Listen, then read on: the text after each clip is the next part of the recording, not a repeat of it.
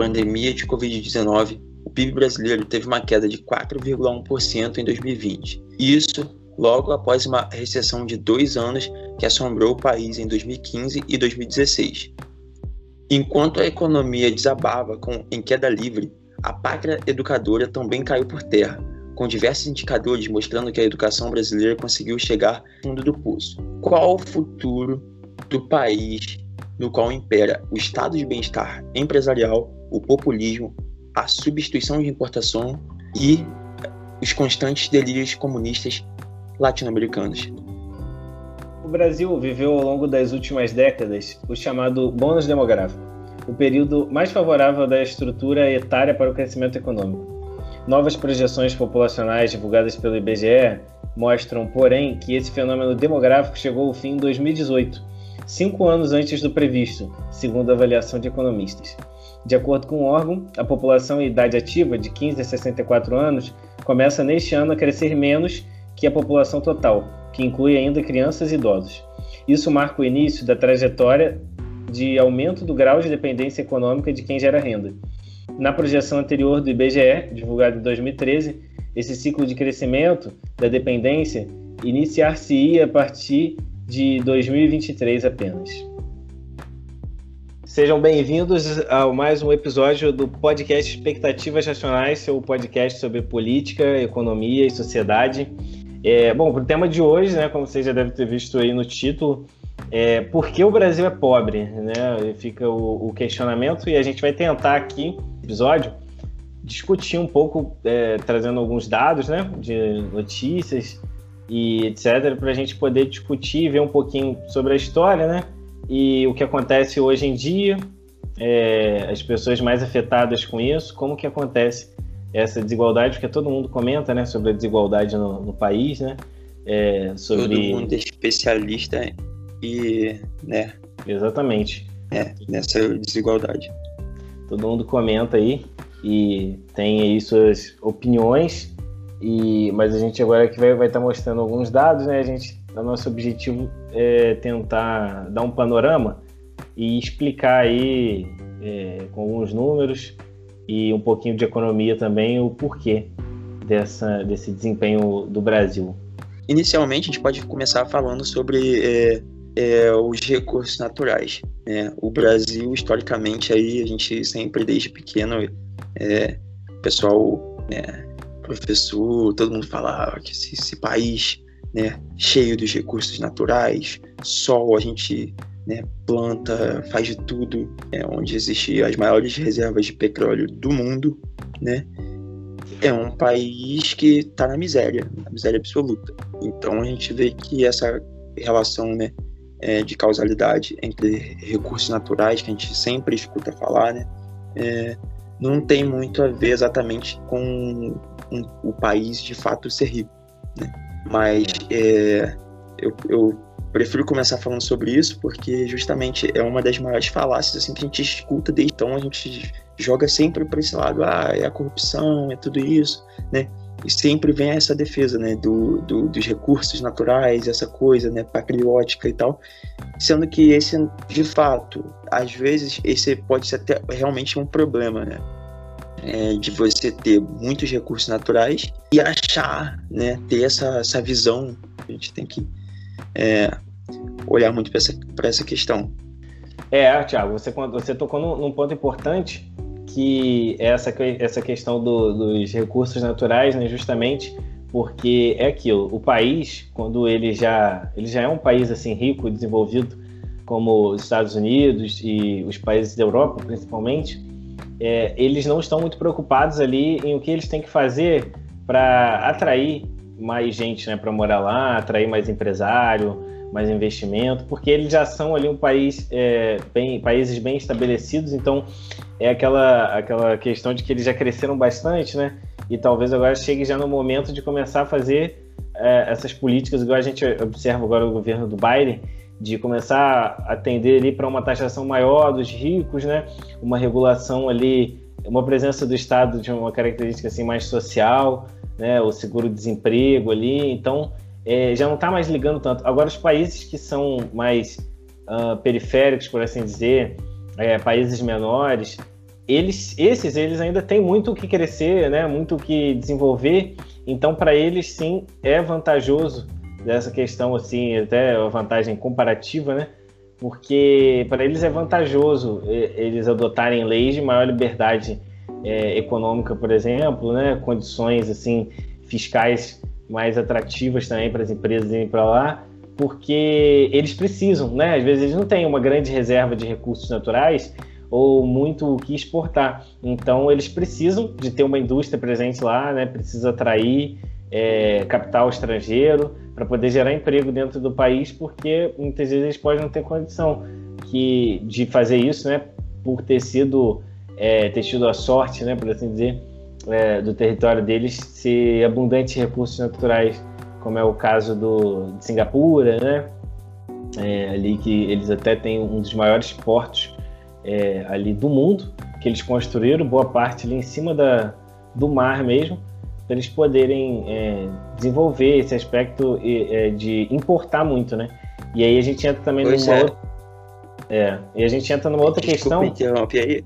É. é, que foi, foi uma interromper, é que, pois é, você está falando também, é, é muito caso do Chile também. O Chile, é. né, é um país ali que se for olhar, ele, ele não tem muito a oferecer ao mundo, né? Ele é um país que os recursos naturais sendo concentrado, né? É igual a Venezuela. A Venezuela é dependente demais do petróleo.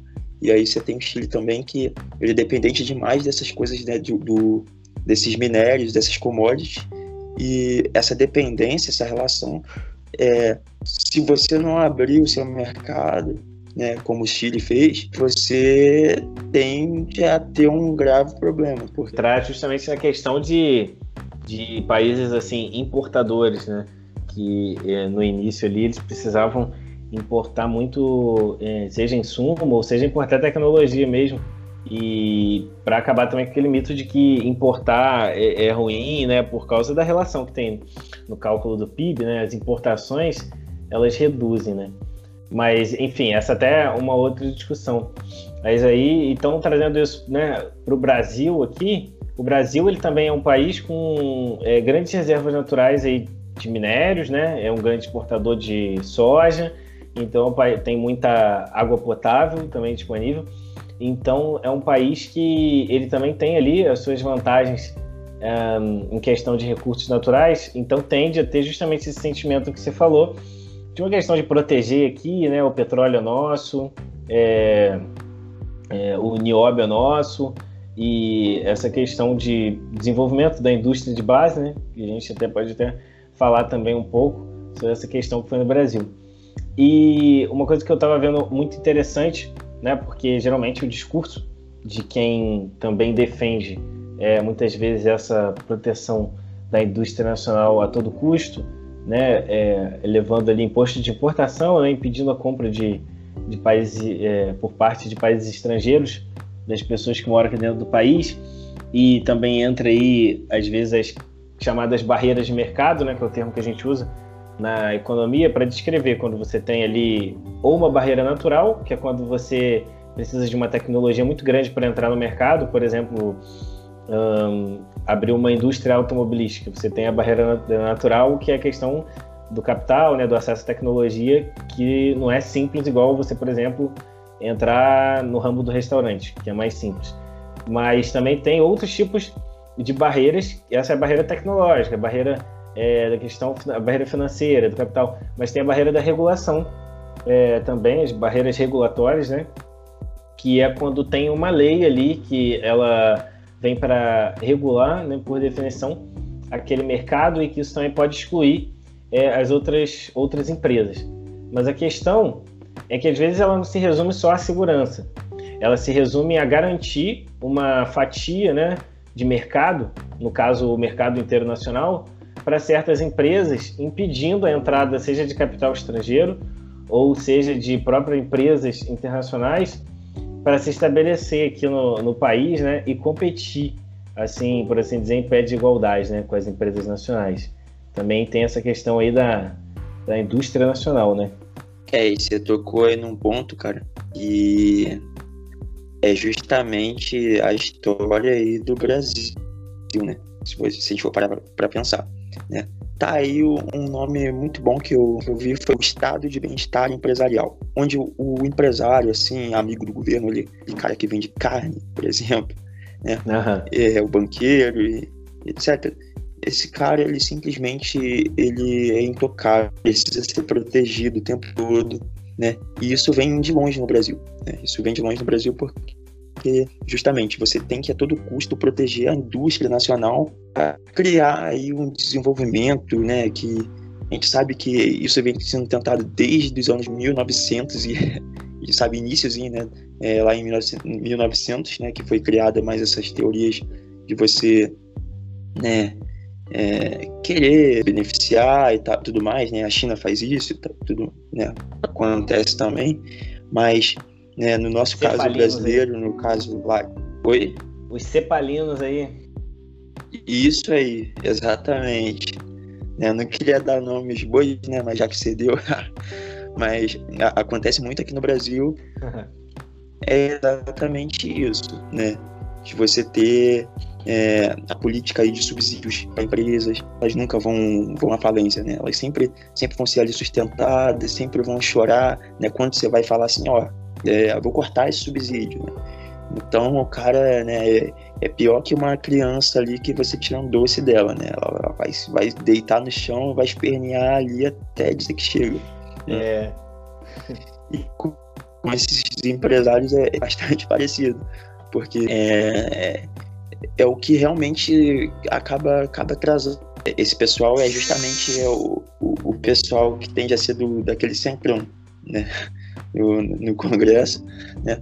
Porque é aquele pessoal que, né, ele está disposto ali a defender somente os interesses dele, né? E isso aí acaba sendo algo que que atrapalha mesmo o país, o país como um todo, né? Isso que é, essa coisa, né, o estado de bem-estar empresarial, né? acho que é um, é um dos conceitos assim que podem explicar muito que a gente precisa necessariamente sempre ficar ali defendendo esses empresários, defendendo o direito do lucro deles, né, o direito deles de existir. Né? É, é, mais ou menos por aí. Esse, esse ponto realmente do defender ali os lucros e tal, isso lembra muito uma, uma discussão que sempre uma alegação, na verdade, né, uma acusação que se faz é, muito constantemente é que o pessoal que costuma falar sobre o livre mercado, sobre a concorrência, são os mesmos que em períodos de crise um, vão correndo ali né, para pedir esse socorro, igual você descreveu bem a questão dos empresários, né, que eles vão é, pedir ali recuperação judicial, a gente tem vários, vários exemplos disso, né? A questão aí da Oi, né, a mais famosa, é, teve a Vale na época que ela era é, estatal, né, também, e tem também o pedido da Saraiva, também por recuperação judicial. E é basicamente, né, recuperação judicial, um processo ali que é basicamente um nome bonitinho para me ajuda, que eu não quero falir aqui, eu fui incompetente na gestão da minha empresa, cometi diversos erros administrativos, mas eu quero que a máquina pública ela use o dinheiro do contribuinte não para para ajudar algum bem, trazer algum, fornecer algum bem público para a sociedade e ajudar pessoas carentes do Nordeste. Não, não quero isso não. Eu quero que o dinheiro do contribuinte ajude a reparar aqui os, os meus erros, que são da minha responsabilidade é, da, da, administração. E por que que acontece isso, né? Que geralmente é a acusação que eles fazem.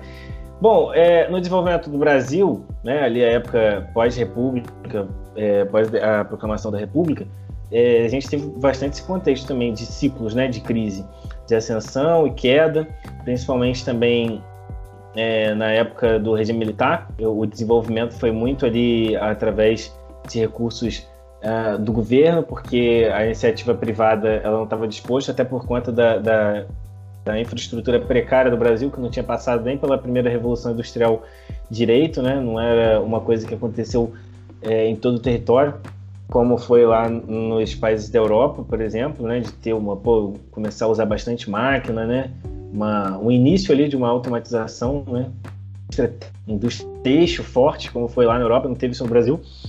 E a segunda revolução industrial, né, muito menos. Então, aí muito se argumenta isso. Bom, ó, no período de crise, né, crise de 29, crise de 2008, os banqueiros correram. Bom, olha, ainda mais antigamente, né, Hoje em dia a gente tem uma coisa chamada lobby. Mas antigamente era uma coisa pior do que o lobby, né? Não se chamava nem de lobby, porque os caras eles eram literalmente integrantes no parlamento, é, eles tinham é, proximidade assim com, com, os políticos, ou era parente, né? Tinha aquelas oligarquias, oligarquia cafeeira, é, que foi sustentada por muitos anos aí no Brasil, né? Passando ali pelo governo Vargas, etc. Né? O, o a gente tem é, amizade de, desses esses agentes da esfera privada é, com proximidade muito grande né? e muito perigosa com a esfera pública. Então, é, nesse período, para começar, né, que não é nem pedir ajuda, é basicamente eles decidirem, olha, a gente está tendo alguns problemas aqui com a exportação, né, o café está baixando o preço. É, nem pedir ajuda, é só falar, vamos comprar aqui o nosso café é, pela, com dinheiro público, porque eles eram literalmente né, participantes do governo. E hoje em dia é, tem o lobby também, né, que as empresas elas usam, elas têm interesse. Ué, se você tem ali um aparato que ele te dá umas certas benesses se você for ali um amigo do rei, é claro que ele vai se aproveitar daquilo ali, né? Ninguém prega que o empresário ele é uma boa pessoa, não. A gente prega que justamente você tenha um, um, um modelo assim de administração que não é possibilite, né? Esse tipo de aparelhamento, né, por assim dizer, da, da máquina pública, para que o empresário ali ele vá, vai, usar para os seus, seus próprios interesses. Se ele tiver a chance, ele vai usar mesmo. A gente não defende né, que tem anjo, não. É justamente por a gente presumir que é uma pessoa ali que tem ali seus interesses, a gente, a gente tem que evitar, né, ao máximo, a possibilidade dele fazer esse tipo de, de aparelhamento. Exatamente. É, e você falou tudo aí, né? Que a gente vê com essa visão mesmo. A gente pessoa, se ela tiver oportunidade, ela vai fazer mesmo, né? Ela não vai fazer diferente, por quê? Porque você, né? Se você for incentivado ao máximo, né? Como é, o governo brasileiro tende a fazer aí, né? Para pegar dinheiro aí emprestado, né? Com não emprestado às vezes, muitas vezes, muitas vezes, né? Esses subsídios aí que, enfim, né? Já sabe, né? O que, que vai acontecer depois, né? A gente tá vendo aí, por exemplo, o Lava Jato, o cara é, a gente está quase tendo que devolver, né? Daqui a pouquinho o, o, governo brasileiro é capaz de ter que devolver o dinheiro né, com correção monetária, né? É perfeito. A gente tem que, né, que, que ressarcir aí o bolso do, dos empresários que confessaram o próprio crime, né? Então, é, se você der esses incentivos, né? Então, claramente o cara vai fazer besteira, né? E e outra coisa também, né, é justamente que é, a abertura comercial, né, por isso que ela é tão, é, tão importante, né, para o Brasil. Porque para poder encerrar esse ciclo, esse ciclo ele não vem de agora. Ele, a gente tem é, essa questão do café. A questão do café aí no Brasil é um dos exemplos mais né, absurdos assim que é, se você for aí ver a gente trata com, uma normalidade, né? Ah, poxa, né? Precisava proteger o café e tal, o Brasil produzia café e tal, né? Só que por que, que tem, teria que produzir o café? Ah, não, mas a economia do Brasil, né? Ela, ela precisava? Não, não precisava, né? Porque se talvez se tivesse quebrado esse ciclo lá atrás, sido diferente do que a gente vê hoje, né? Porque isso daí, né? É, esse, esse tipo de política, né? Que foi feito de forma proposital, né? ele, é, ela criou-se a desigualdade que a gente vê hoje. Né? Ela criou-se é, essa, toda essa concentração de renda. É, as pessoas acham que né, foi só na, ali na, na, ditadura militar que aconteceu, no regime militar. Não, não foi. Foi o, é, essa, concentração de renda ela veio ao longo da história do, é, de, todo, de toda a história brasileira. Tem que buscar assim, né, para poder vencer a pobreza no Brasil, né? Porque o que acontece no Brasil realmente é, é é sacanagem mesmo, assim, né? É, tanto em questão de educação também, que nunca foi, sabe, nunca, a gente nunca teve uma nenhum tipo, nenhum tipo de, né, de política mesmo, assim, do governo, né, para investir em educação, né? E enquanto essas, é, eu falo mais da educação básica, né? O problema do Brasil, né, ela tá realmente aí mais na educação básica, a educação básica aí que é o maior problema e está sofrendo muito agora, né, com essas escolas fechadas, né, mais de um ano, né, um negócio assim terrível. Então, a gente passado por essa primeira parte, assim, né?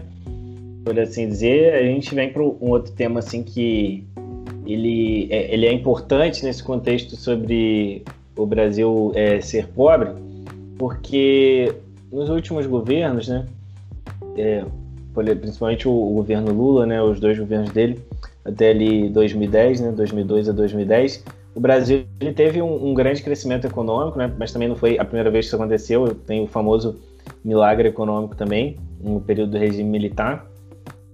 E nesse, nesses dois casos, né, a gente tem uma, umas questões muito interessantes. A gente vai falar mais até do, do governo Lula, porque tinha uma, algo assim acontecendo né, que o Brasil vinha se beneficiando até um tempo, né? Mas até como, como foi falado aí no, na introdução do podcast, é, isso acabou, né? Que era o bônus demográfico. O que, que é o bônus demográfico? É basicamente é o crescimento ali da população, né? E vai se incrementando então a força de trabalho do país. E conforme vai nascendo, né, mais pessoas ali e vai aumentando, vai se expandindo ali a força de trabalho porque muitas pessoas iam nascendo e poucas chegavam ali ao período da. É, não tinha tanta gente né, no período ali de, de se aposentar.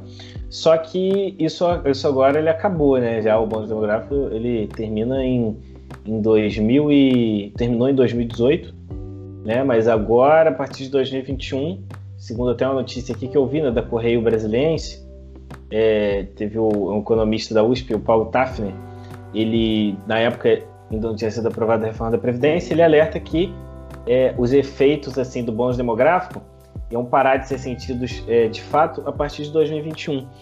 Ou seja, assim, não é nem que as pessoas estão né, só tendo menos filhos, também está acontecendo isso. Mas é muito a questão assim que tudo tem um limite, né?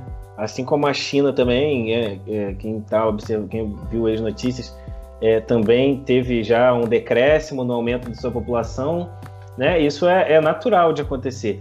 E muito do PIB que cresceu, principalmente durante ali os governos Lula, se deu muito ao crescimento populacional, né, o boom demográfico, e também a elevação dos preços das commodities, né?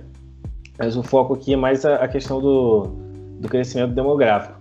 E aí mais pessoas assim, na força de trabalho, então é, o PIB ele iria crescer justamente, né? Tem mais gente ali trabalhando, é, oferindo renda, consumindo, então é natural. Só que daqui em diante, né, de agora em diante, qualquer crescimento do PIB, ele é assim de extrema importância porque agora vai significar um aumento na produtividade do trabalhador. Não vai ser mais porque entrou mais pessoas na força de trabalho. Na verdade, agora isso tende a se estabilizar, a população economicamente ativa, né? Que a gente chama na economia. Então, é muito importante é, esse aumento da produtividade, que entra no que você comentou, né? Sobre educação é, básico, assim, né? É, é, é, o, é realmente o que é de, de, mais importante, assim, né? Para a formação do, do trabalhador é a sua, é a sua educação. E para a educação também é importante para que ele se torne talvez um, um, empresário, né? Um investidor. E aí vem a importância também da, da disponibilidade de capital, né? O acesso a crédito é, e a facilidade de, de você empreender é, se utilizando de maquinário, né, de, de mais tecnologia, né, que geralmente para fundar empresa, assim, indústria né, no Brasil, até hoje ainda é muito necessário, dependente dessa importação, né, porque o Brasil não tem indústria de alta tecnologia como tem os países desenvolvidos. Então essa importação, que inclusive eu vou tem até um comentário para fazer sobre isso mais lá para o final, né? É, ela é importante esse acesso, essa facilidade. Só que no Brasil, né, Tiago, a gente não. É, tem alguns entraves aí para esse aumento da produtividade, tanto do trabalhador, da educação que você falou, como também para o empreendedor. Pois é, a gente no Brasil, a gente, infelizmente, né, principalmente na, na, na área da educação, a gente está indo muito mal, muito mal mesmo, né? E isso daí tudo, né, isso, isso afeta muito na produtividade do país, né? as leis que né, todo mundo né, todo brasileiro já, já conhece, né? A forma que, que acontece no Brasil, a dificuldade que é de se abrir um, negócio e tal. E também é a mentalidade de falta, assim, ao brasileiro de querer, né? é, empreender também. Né? Vejo muito né, essa coisa né, de né, das cidades, por exemplo, né, você todo mundo quer que a prefeitura faça algo, quer que né, o governo faça algo o tempo todo, enquanto na verdade você também tem que querer você mesmo resolver o problema, né? Às vezes, né, a gente aqui no Brasil a gente não tem muito essa essa, essa noção porque a gente infelizmente ninguém fala muito disso com a gente, né? Tudo aí acaba acarretando que é o Brasil, né? Infelizmente, né? Você tem gente demonizando o tempo todo o cara que está tentando empreender, você tem aí é, o país mesmo, né? Os próprios governantes, né? Sufocando ao máximo e lembrando isso, esse, esse, essa forma, né? De, de você sufocar os empreendedores, isso daí foi uma política né, de governo, né, política de substituição de importação. O Brasil não, não se tornou fechado ao acaso, foi uma política adotada, uma política de Estado. Né? Isso tem que ficar bem claro. E, e aí né, a gente né, vê que não funcionou e a gente tem sempre esses mesmos problemas né, de, de aumento de produtividade. Eu vi né, que é, em, ali nos anos 90 né, o Brasil ainda conseguiu ganhar. É, aumentar bastante sua produtividade, né? Só por um pouquinho de reformas ali que o, que o Collor fez na época, né? Cara, ao mesmo tempo que ele congelou, né, poupança, né? É, passou a mão no, no bolso de todo mundo. Ele depois ali, não sei, né, fez ainda chegou a fazer umas reformas assim, né, bem importantes para poder liberar a economia, né? É. E isso é até, né, que todo mundo aí pode até perceber né? Muitas cidades brasileiras têm uma, um caso de uma fábrica têxtil. Vários lugares assim tem um caso de uma fábrica têxtil que faliu e é justamente isso, né? É produtividade, é o, é o sinal da produtividade, né? E, infelizmente as pessoas falam, ah, poxa, mas, né? Perdeu o emprego, mas esse, é, eram empregos assim que infelizmente não, não faziam sentido, porque, né? É, agora, né? No Brasil isso tem até mudado, né? Mas se você for para pensar, há um tempo atrás, né, todo mundo ficava com aquela coisa. Comprar uma roupa importada, né? O importado é bom. E realmente o importado é bom e é justamente porque, né, dessa época dos anos 90, a gente teve esse ganho de produtividade, porque né, simplesmente o, o Brasil não importava nada, né? A gente tudo, todas essas roupas assim era muito é, tudo, tudo que era têxtil era feito no Brasil, né? e né, com, sem produtividade nenhuma, porque simplesmente era impedido de entrar concorrente. Né? Então, assim que se abriu, você teve várias falências né, de empresa e tem muita essa coisa, né, do, ah, poxa, importado é bom, e realmente é, mas a gente vê que, né, esse é um caso bom aí de, de que conforme né, vai passando o tempo, né, hoje é, a, gente, a gente percebe que foi o melhor a se fazer, né? Então, a abertura comercial, né, a abertura comercial do Brasil vai ser o que vai levar a gente é, ao ganho de produtividade, né? E produtividade é você é, acabar com a pobreza. Isso que é, tem que deixar claro, porque isso não fica muito claro no Brasil. Vai acabar com a pobreza é você jogar contra a produtividade. E é justamente o que. Por isso que a gente está aqui hoje, né? Por isso que o Brasil continua pobre, infelizmente. Realmente, tem muito essa mentalidade né, do importado ser melhor é porque geralmente é o que é melhor para o consumidor. É, só que algumas políticas acabam colocando, né? E, aí sim, né? Colocando o interesse do empresário à frente do interesse da população e não o contrário, como às vezes se propõe, né? Mas enfim, é, para quem quiser mais detalhe, essa, essa reportagem é muito interessante. Tinha esquecido de mencionar o título, né? Se chama Brasil escolheu ficar velho e pobre. Diz especialista né, em política pública, no caso é o é aquele Paulo Tafner, né, o economista, é a matéria aí do Correio Brasiliense. Ele vai comentar né, sobre o bônus que se iniciou na década de 60, como eu, como eu comentei, é, teve, passou ali pelo regime é, militar, que teve um milagre econômico, né? E outros países, que ele vai falar como a Coreia do Sul, eles conseguiram se beneficiar desse bônus para enriquecer e criar uma, uma previdência, né? Que não fosse uh, algo assim que precisasse ficar fazendo reforma de tempos em tempos, né? Ficou algo é, estável, assim, né? Baseado em títulos de capitalização, né? Com a atuação da, da esfera privada. É, outro ponto assim importante também dessa matéria é o que ele fala sobre, de acordo com os dados levantados né, por ele, que cita na matéria, a produtividade média brasileira, ela fica abaixo da média dos países africanos e na América Latina só ganha da Venezuela. E aí, né, e a notícia nem é tão velha, de 2019, pouco antes da aprovação da reforma da Previdência. E aí ele tinha relatado né, que o Brasil estava envelhecendo num ritmo mais acelerado também do que os outros países. Agora, uma outra, uma outra matéria que eu tinha separado aqui, essa daqui é da Isto É. Isto é Dinheiro. É, o título da matéria é O Brasil está mais pobre. E a culpa ela é de quem? E aí, é, nesse artigo, né, nessa matéria, né, eles comentam que ao longo desse período aí, desde 2010 até 2018, é, os países emergentes eles estavam crescendo cerca de 2,5 ao ano no seu PIB, enquanto o Brasil é, ele, ele encolheu, na verdade, 0,2%. Se você pegar aí a década do século, as quase duas décadas né, do século 21.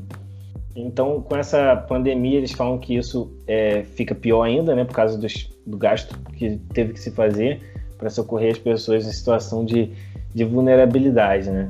Mas é, o que ele destaca ali é interessante sobre, principalmente, as políticas públicas no governo do Lula, né, que é o governo sobre o marcado ali pelo crescimento econômico, né, uma maior é, distribuição de renda, é, maior investimento na área da educação, todas essas coisas que são sempre alegadas, o economista da Universidade Nacional Brasileira, UNB, ele, ele salienta aqui que o crescimento do país ele era focado apenas é, com consumo, né, nas políticas do governo Lula, ou seja, entregar ali o dinheiro, é o famoso M1 aí na economia, né, é a moeda em poder do público e com alta liquidez ali, facilidade, é o, é o seu dinheiro, é o dinheiro que está na sua conta corrente, é isso.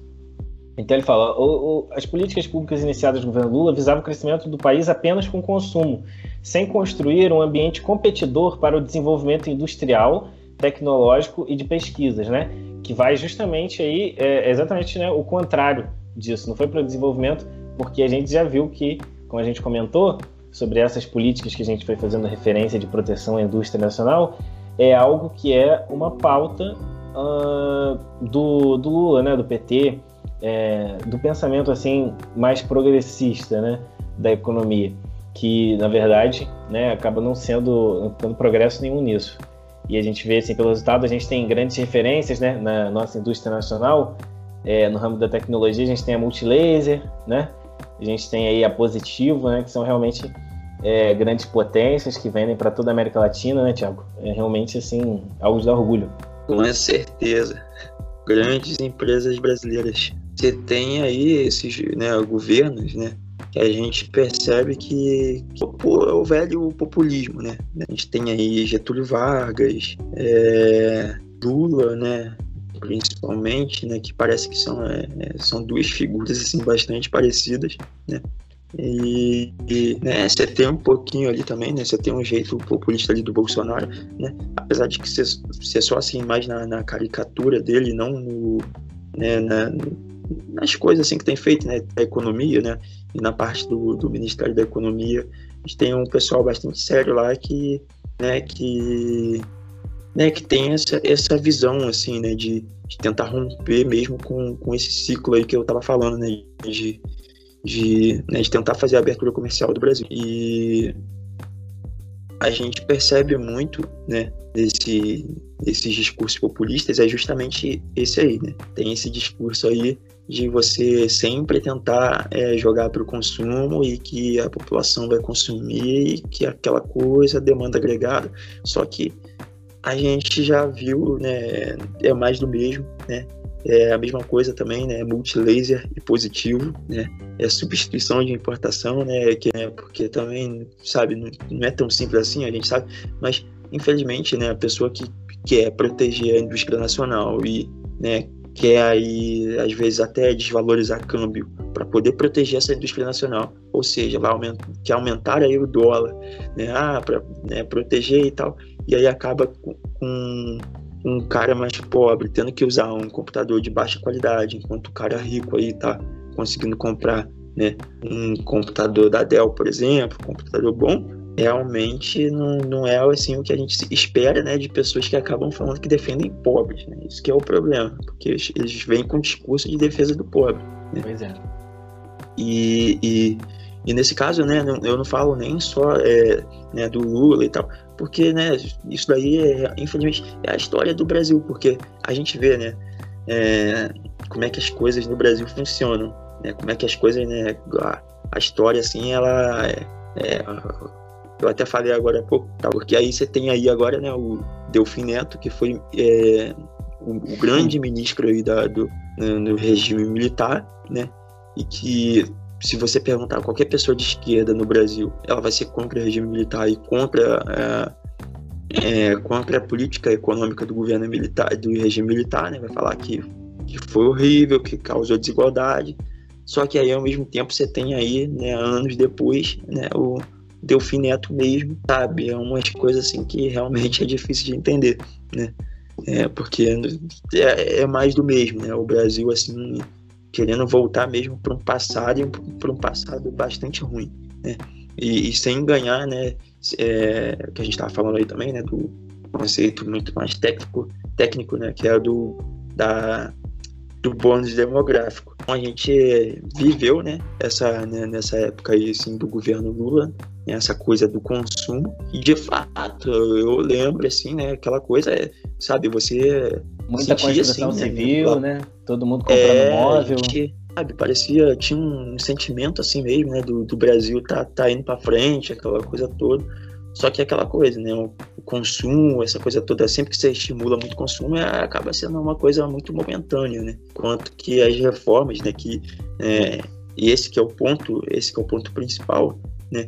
Se ele né, tivesse usado a popularidade dele mesmo sendo um político de, de, né, de, de esquerda, populista ali, se ele tivesse usado a popularidade dele para poder é, fazer reformas, né, é, a reforma tributária, por exemplo, para poder né, dar uma, uma melhorada, né, o próprio imposto no Brasil, todas, todas as pessoas, até a pessoa de esquerda, né, concorda que, o, a, a, é, que uma reforma tributária ela é essencial para você diminuir a desigualdade, já o cara é milionário, ele paga o mesmo imposto, enquanto o cara que né? Às vezes ele tem ali só o dinheiro para poder pagar o açúcar, né? Ele paga o, o, mesmo imposto que o cara é milionário. Então, né? A gente percebe que isso daí está errado. E se ele tivesse, né? Jogado ali, né? Feito esse tipo de reforma, a própria reforma administrativa também tinha ali contato com, com o pessoal, né? É, é, com, com a ala dele, né? Que é sindicalista e tal beleza, você pode ter seu emprego público, mas você tem que também, né, não pode estar acima de todo mundo. Mas infelizmente né, não foi o que aconteceu. A gente percebe que aí né, os problemas só se somaram, somaram, somaram, né? É, aquela coisa dos juros compostos, né? Então a gente chegou aí com, com um problema né, é, ao quadrado, ou, ou pior, né? Às vezes a gente nem sabe, né? Elevado a, elevado a N, o problema que a gente tem agora. A minha é esse, né? Você ganhar produtividade, investir na, na educação, né? É preciso investir na educação básica, né? E, e uma coisa, cara, é, é, é triste mesmo a gente pensar, né? Que antes você pelo menos falava, né? Antes desse discurso que eu estou fazendo, ele, ele cabia muito bem, né? Falar, ah, a gente precisa investir em educação básica e tudo mais hoje em dia a gente está torcendo para que o mínimo ocorra, que é voltar à educação, porque as escolas, é. né, como eu falei é. antes também, estão fechadas. E aí as pessoas falam, ah, poxa, mas tá, tá aberto sim, quer dizer, tá tendo aula online, né? Mas a maior parte das pessoas não estão nem vendo aula nenhuma, né? A gente, todo mundo sabe disso, né? Escola pública, né, já era mesmo com essa coisa de ensino remoto. Muita gente tá, tá, tá se perdendo e infelizmente né, não, não tem volta, né? A vida é uma só, o cara vai, né, vai chegar lá na frente e, e esse ensino vai fazer muita falta. Uma outra frase aqui do, dessa matéria também que me chamou a atenção foi quando ele descreve aqui o Frederico Urica, né, que é o economista que foi entrevistado, e ele comenta que esse estímulo ao consumo, né? A gente já trata mais sobre o consumo, tá? Nessa parte agora, mais para frente, a gente vai falar melhor sobre isso, porque de repente quem não está familiarizado com é, a economia, né? Não entende porque, pô, mas está reclamando porque as pessoas estavam consumindo mais. A gente já a gente já comenta mais sobre essa questão do consumo, investimento e poupança. Mas ele comenta aqui que isso fez o Brasil parecer como emergente ao mundo mas escondeu uma fragilidade imensa de sua economia. E uma outra expressão também que ele usa, que eu achei interessante, é a inflação também sobe o morro. Então, é, é interessante porque geralmente, assim, o, na maior parte das vezes, o grande uh, mentor, né, que essa linha de pensamento uh, das pessoas que, dos economistas que defendem é, essa linha mais desenvolvimentista assim, de economia, o grande mentor é o Keynes, né? John Maynard Keynes, um economista inglês do século XX, e ele foi assim um dos grandes responsáveis pela popularização do economista como gestor público, como o cara que ele vai chegar para resolver a crise e tem uma resposta para tudo que estiver acontecendo na economia e talvez tenha até que acertar alguma coisa que ninguém sabe que está errado, mas que o economista vai estudar e ele vai descobrir que aquilo ali está errado e vai achar um jeito ali de melhorar a situação de todos. Então ele popularizou essa noção assim é, do economista. O John Keynes, é, durante a Segunda Guerra Mundial, tem até um fato histórico engraçado, né? acho que eu já comentei até com o Thiago em outra oportunidade, que ele tinha um programa na rádio durante a guerra, a Segunda Guerra Mundial, onde ele, é, ele estimulava as donas de casa a saírem às compras, a sair às compras e gastar. E uma frase, é, isso está no livro Keynes versus Hayek, do jornalista, agora fugiu o nome, mas é só jogar no Google Keynes X Hayek que você vai achar esse livro. E ele comenta lá que a frase que o Keynes usava era mais ou menos essa, né? É, compre, compre, consuma. Se você, se você tem dinheiro guardado, gaste. Se você não tem, tome emprestado se você não, não tem condições de tomar emprestado, nós vamos garantir que você possa tomar crédito, né? Então, é uma coisa assim engraçada. E por mais que dê já para criticar, né? Vai é... tudo contra ah. o que. Vai bastante contra tudo que, né? Restrição orçamentária, vai. Esquece é, isso daí. É, esquece essa questão aí. Marginalistas, vamos ignorar esse pessoal aí. É, e por mais que essa postura por si só, assim, isolada, já desse pra gente é, falar, é, fazer alguma crítica, mas é, pior é quem usa é, essa situação, porque ele estava ali no meio de uma guerra, pelo menos ele pode se justificar porque estava numa guerra mundial. Agora, você estimular o consumo em tempos, vamos dizer assim, normais, né, de paz, que nós temos é, relativamente, né, paz no, no mundo, então é, é uma coisa assim que não é saudável para a economia no longo prazo porque agora a gente entra um pouco nesse debate, né? É, a poupança ela é vital para o investimento, né, de longo prazo e pro, consequentemente para um crescimento do país, né? E aí o que eu trouxe aqui é uma uma breve assim explicação, né, para ter uma noção geral de, de, como que isso é importante e as coisas que acontecem no Brasil e agora é, a gente dá uma noção assim, né, para quem não está familiarizado com essa questão da relação entre consumo e investimento, né? Tem um, um, um, o livro assim que eu recomendo que é do Bombaverk, que ele fez um livro, é o Estudo do Capital, né? E ele fez um trabalho como se fosse assim muito similar ao do Karl Marx, para você estudar ali as relações entre capital, uh, trabalho. Ele não divide o, os fatores de produção em terra, capital e trabalho, né? Ele considera capital, trabalho, juros, sabe, emprego é essa análise assim da, da economia. Só que diferente do Marx, né, ele não era é, assim, ele não, não, não, era socialista, ele não defendia isso, não. Ele vem trazendo mais uma herança clássica ali, né, dos economistas clássicos, Adam Smith, David Ricardo, enfim, ele faz uma análise. E o exemplo que ele dá e que eu separei aqui, né, e recomendo o livro lá, tem três volumes, se eu não me engano, ou quatro que ele escreveu. É um livro bem grande, você encontra aí na internet. E ele dá o exemplo quando você quer construir uma casa. O que, que seria mais produtivo, né? Mais rápido, mais eficiente para você, né? E fácil também. Seria se você pudesse instalar os dedos que ele fala, né? Bater palmas e ela surgir ali para você, né? Como se fosse uma mágica. Só que aí o que, que ele fala? Bom, isso é obviamente, é, isso não existe, né? Isso é uma, uma opção que não está ali é disponível para você. Então, quando a gente vai realizar um empreendimento, no exemplo que ele dá para construir a casa, o caminho que você vai percorrer ele é indireto. E por que, que ele fala isso? Por exemplo, tirando a parte agora da mágica e do uma outra situação que é mais factível, mas também é improvável. Vamos supor que você quer construir sua casa, né? e você, para poder fazer ali o, o, concreto, você precisa de pedra, enfim. Vamos supor que você vai, então, a uma parede de pedra lá e você começa a socar aquilo lá para arrancar é, as pedras que você vai precisar, seu material de construção. Ou então você vai na, na praia para pegar areia. É, isso tudo até é factível, só que também não é o mais, não é o mais eficiente para você. Então, você percebe, mas você tem que arrumar esses, esses insumos, né? De alguma maneira. E para você conseguir esse, esse insumo, você então vai ter que ir por um caminho é, mais longo até você chegar no seu destino final.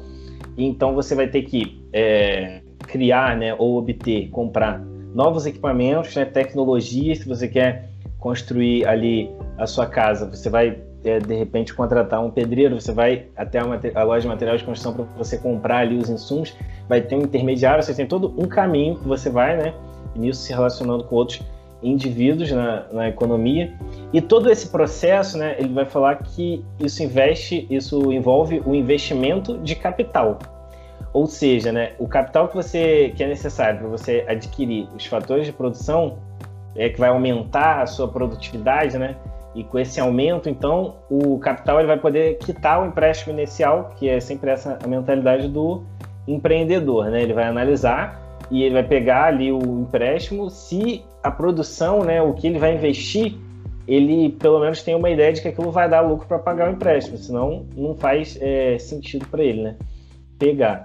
E aí o, o, exemplo, por exemplo, né, você pega 100 mil, mas o que ele vai produzir vai gerar 300 mil, então vale a pena ele, ele pegar.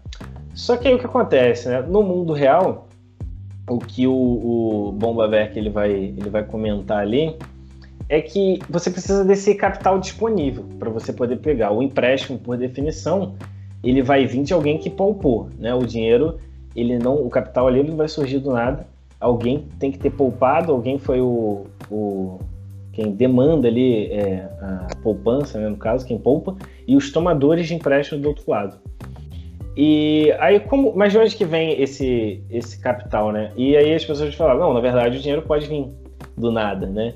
Uh, o governo ele pode emitir moeda, você tem o tal do Banco Nacional de Desenvolvimento, né, que é o BNDES, mas isso, quando a gente olha assim na história, a gente vê que é, criou bolhas, né, e é um crédito artificial. Por quê? porque ele não foi poupado por ninguém. Ele foi uma emissão ali de cédulas, né, a moeda fiduciária do governo, e que simplesmente foi emitida sem, ah, como é que se diz, é, algo físico que faça jus àquela quantidade, aquela unidade monetária a mais, né? Então, você não criou algum produto, criou riqueza, aumentou produtividade que fizesse jus a ter aquele dinheiro a mais na economia. Não, ele simplesmente aumentou com tudo mais permanecendo constante, que a gente chama de ceteris paribus na economia. Então, o que isso vai acontecer é que vai gerar inflação. Né? Exemplo, sei lá, é, bobo. Se você está vendendo é, vários livros, se você está vendendo um livro por 10 reais, e aí daqui a pouco todo mundo que, que começa a ter 50 reais é, na renda, a renda que antes era de 20 das pessoas, agora começa a ser 50 reais, aí cresce a demanda pelo livro, a quantidade de livros é o mesmo que você tem, um nesse exemplo, mas os demandantes para esse livro eles tiveram sua renda elevada para 50 reais. Então a demanda vai aumentar, então ele vai aumentar o preço também, o vendedor, né? porque a moeda se desvalorizou ali. Uh, então, o que seria saudável, portanto, né, para você não incorrer nessa questão de inflação, é que as pessoas decidissem né, poupar hoje para consumir mais no futuro, o que é crescido de, de juros. E por que, que poupar é importante para o investimento? A taxa de juros né, que o banco cobra, ela é muito determinada pela quantidade de dinheiro que tem em poupança. Então, se, tiver muitas, se tiverem muitas pessoas que elas estão é, decidindo, né, escolhendo poupar, vai ter uma abundância de capital disponível para ser emprestado e tendo muito de alguma coisa, a gente sabe que o valor disso tende a crescer. Então, os juros é como se fosse o preço de você tomar aquele capital hoje para você, né? Um empréstimo. Então, é, as taxas de juros diminuiriam e isso incentiva o investimento. Por quê?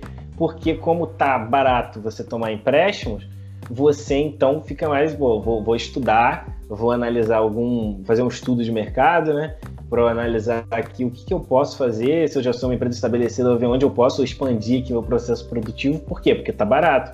É uma antecipação do futuro que eu estou fazendo. Pegar um dinheiro que eu não, não tinha aqui, mas eu posso investir e acho que vai dar lucro, vou conseguir pagar esse empréstimo, vai valer a pena. Então você usa isso para elevar a produtividade, né? contratando mão de obra ou equipamentos, na visão aí do, do empresário. Só que aí, aí entra agora, tem que fazer essa introdução e tal, né? Mas agora entra, Thiago, a, a discussão. Então, bom, a gente viu que é uma coisa complexa, assim, né? É, o processo já é, é, meio complicado, assim, realmente não é fácil, né? Uma coisa é falar, outra coisa é a pessoa ir lá, empreender, estudar. Só que no Brasil, né, para usar um termo da economia, a gente vê na influência de forças exógenas, né, que estão fora do funcionamento aí. A gente só descreveu aqui indivíduos, é, bancos, né, capital, trabalho, só que tem uma força exógena que acontece aí, né, que está sujeito principalmente no Brasil, países da América Latina, que é a inflação, né? A inflação ela vai desestimular a poupança, porque o dinheiro, como discutiu, vai perder o valor, né? Então as pessoas vão acabar pensando, bom, eu vou consumir então logo hoje, é o pensamento reverso, né? consumir logo hoje que mais para frente pode ser que é, eu não consiga comprar mais, né? Isso aí é um grande problema. Tem outros que Exatamente. eu posso citar depois, mas você comentar sobre essa parte. É, não, mas é verdade. A inflação, né, no caso, é um, do, é um dos, dos maiores problemas assim que a gente vê na América Latina por causa desse pensamento, justamente. Né? É, a gente tem aí, durante, teve durante muito tempo no Brasil, né, inflações, sabe, taxas, taxas de inflação absurdas, né? Ver a Argentina também indo por um caminho bastante escuro lá, né? Porque a gente tem ali já uma inflação de 50% ao ano, então, né? Aquilo ali virar daqui a pouquinho uma inflação de, sabe, 3, 4 dígitos e aumentando, né? É, a pouco custa, né? Basta né, conseguir manter a impressora ligada, né? Então, é, a gente vê que realmente né, a inflação é mais problemas justamente por causa disso. Ela, ela, desestimula a poupança. Você hoje vai no supermercado e o feijão tá lá, né? Oito reais, não sei, né? Por aí. E aí no dia seguinte subiu para 12. E aí no, no outro dia você sabe que vai subir, né? Para 14. E aí você começa a, a ter essa, essas expectativas expectativas racionais, né? A gente pode até usar, fazer é. alusão aí, né? É, é, porque, né, o indivíduo, né, ele, ele querendo ou não, ele não é burro, né? As pessoas vão percebendo aquilo ali. Então, conforme vai aumentando, aumentando, você vê ali, poxa, né? Então, vou me preparar, eu vou, vou fazer o meu estoque, né?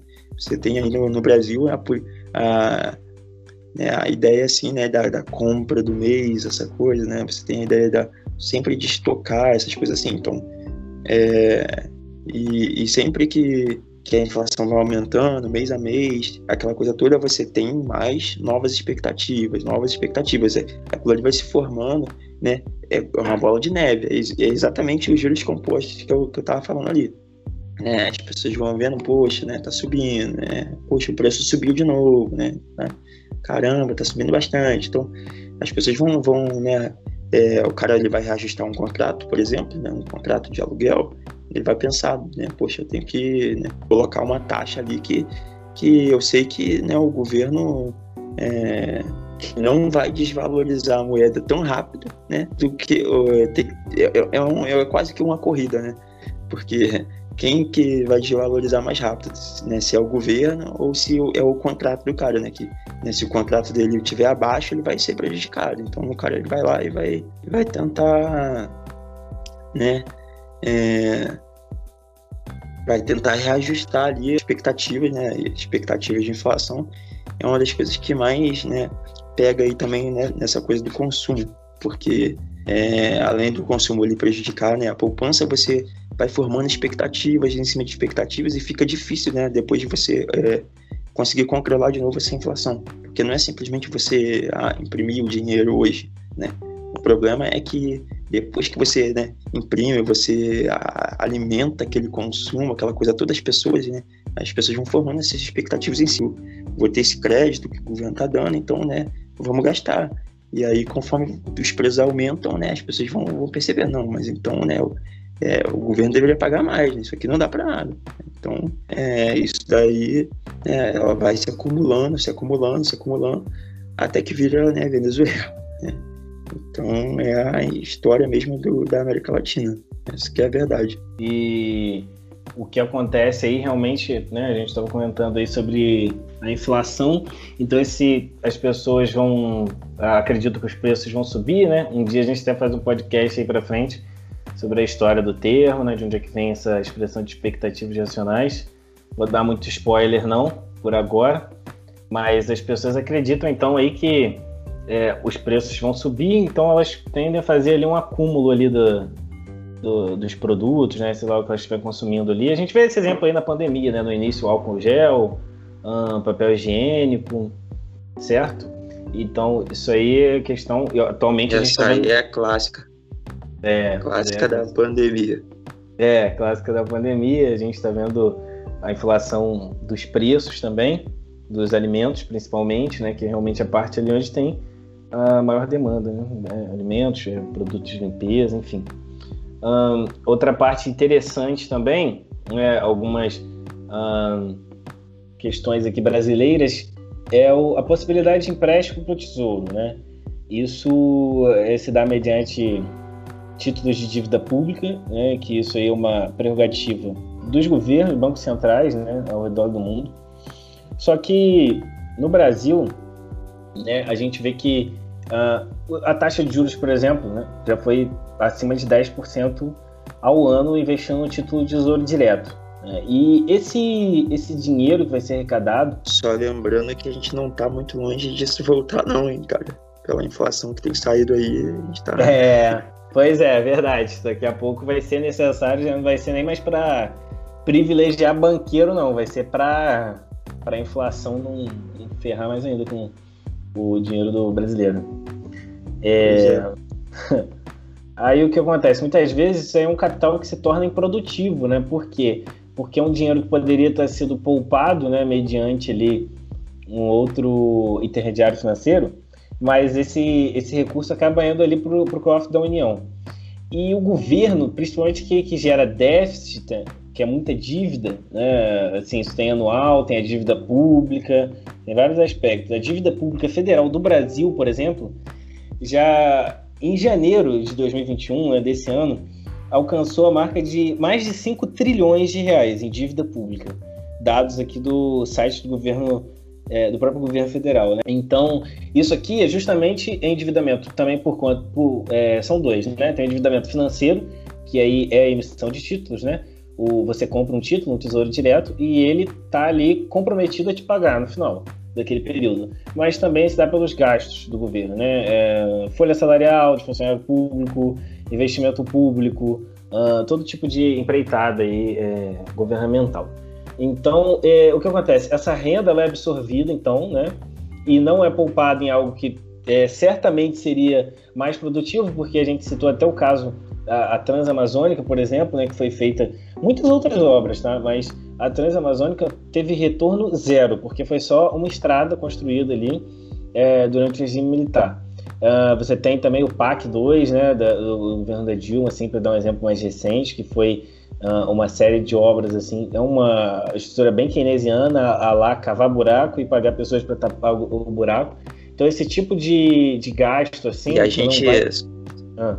Só entrando aqui, porque a gente está vendo isso agora nos Estados Unidos, né, que é, Exatamente. É, literalmente, é literalmente você fazer assim coisas aleatórias mesmo que é, é modo China, né? É, que tem aquelas cidades fantasmas. Parece que é isso aí que o Biden tá querendo. É, nos Estados Unidos tem. Teve a questão aí outro dia, mesmo uma notícia, né, de que o auxílio-desemprego lá, o Biden ele deu muito auxílio-desemprego. Assim, foi uma coisa bem abrangente. É, tipo a questão aqui do. Ainda valendo mais, né, do que o nosso auxílio emergencial e o que acontece é que tem pessoas, tá, tá faltando gente nas entrevistas de emprego, né? Então aí é, você tem uma coisa bem interessante aí sobre os incentivos. É, enfim, então é, às vezes isso vai ser investido, esse dinheiro arrecadado, é, em coisas que são improdutivas, não vai ter nenhum retorno. Então, é, teoricamente, para poder saldar essa dívida, teria que ter um lucro, teria que ser o melhor negócio, assim, do, do sabe? É, é, é, na casa, né? Realmente, essa dívida está em 5 trilhões, é na casa, assim, de, de, trilhões também, então, de lucro, que é necessário do governo, aí pela, pelas estatais, né? O único jeito, assim, porque o outro seria aumentar impostos, e numa crise, né? Já em tempos normais isso já é impopular, imagina mais, né, imagina ainda mais aumentar na, crise. Mas teria que precisar assim, um lucro, né? Em teoria, para equilibrar a balança, né? lucro das estatais, né, Petrobras, é, BNDES, Caixa Econômica, etc. E, bom, mas isso aí não fica barato, né? Porque é, em 2019, né, eu poderia estar aqui, 2020, as contas públicas tiveram um déficit de 700 bilhões. Ah, mas é ano de pandemia, ok. Aí é, cresceu realmente bastante. Mas em 2019, em janeiro de 2020, saiu esse dado de 2019. É, 95 bilhões também em déficit, o déficit primário. 95 bilhões em 2019, que também é uma, é uma boa quantia, né? A, é claro que 2020 aumentou muito por conta também da pandemia.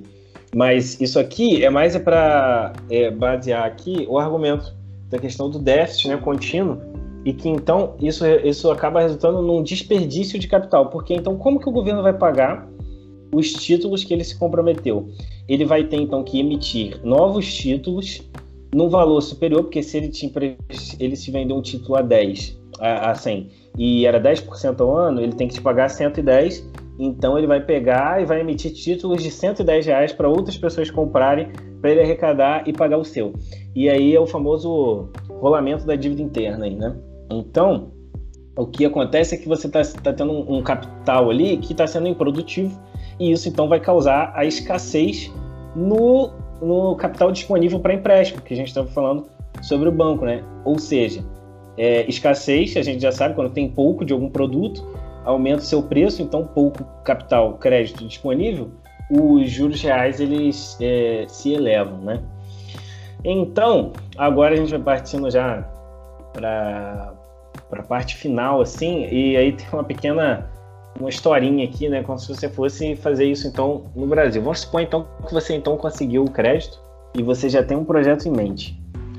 Então você ainda tem que lidar ainda com algumas leis, alguma é uma regulação é, realmente forte, né? Presente no Brasil, a gente já tinha comentado isso antes, que protege certas empresas, concede um nicho, né? O caso, é, assim, já foi pior o setor de telefonia no Brasil, mas hoje em dia ainda está submetido ao cartel também, de poucas empresas aí, dominando boa fatia do mercado.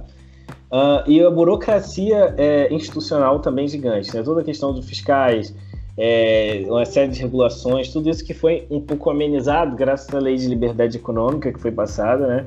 É, proposta também do Ministério da Economia, equipe ali do ministro Paulo Guedes, entre outros também, né? Teve o novo marco do, do gás, a lei de saneamento também que foi aprovada, tem vários avanços assim nesse sentido, né, para facilitar o empreendimento privado.